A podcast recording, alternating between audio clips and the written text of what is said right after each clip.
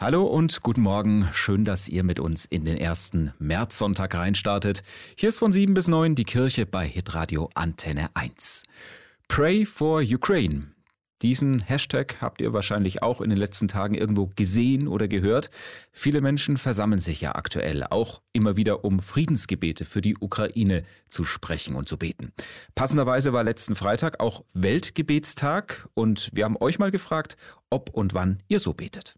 Ja, früher mal, aber mittlerweile nicht mehr. Also wir hatten als Kind hatten wir immer so ein Abendgebet, bevor wir schlafen gegangen sind. Als Kind habe ich oft gebetet, aber jetzt tatsächlich gar nicht mehr. Aktiv nicht, außer am Grab zum Beispiel oder ja für mich vielleicht, aber keine richtigen Gebete, sondern einfach so ja Gedanken eher. Nein, nicht wirklich, nur in ganz seltenen Momenten. Nein, ich bete nicht regelmäßig, aber manchmal, wenn ich in einer brenzlichen Situation bin. Ja, früher in der Schule, teilweise auch bei meiner Oma zu Hause. Nein, ich bete nicht. Äh, ich glaube auch nicht an ein höheres Wesen, das sozusagen irgendwie transzendent über uns herrscht. Ja, jeden Tag eigentlich, äh, wenn ich ins Bett gehe, ähm, wenn ich was esse und auch in schwierigen Situationen, sage ich jetzt mal.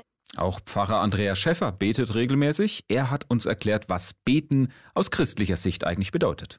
Martin Luther sagte mal ein Reden des Herzens mit Gott das, was ich auf dem Herzen habe, das, was mich bewegt, das, was mich umtreibt, das, was, was mein alltägliches Leben irgendwie auch vielleicht durcheinander bringt oder so, das bringe ich Gott, sage es Gott und, und das ist Gebet.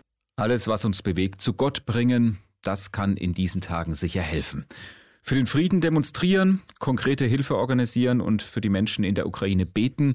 Das ist das, was wir jetzt tun können. Ja, und wenn ihr helfen oder spenden wollt, dann findet ihr auf antenne1.de weitere Infos dazu. Und wenn ihr für den Frieden beten möchtet, dann könnt ihr natürlich zu Hause im stillen Kämmerlein das Ganze tun oder auch in der Kirche, zum Beispiel heute Abend um 18 Uhr in der evangelischen Stiftskirche in Stuttgart. Da laden die Stuttgarter Kirchen zum gemeinsamen Friedensgebet ein.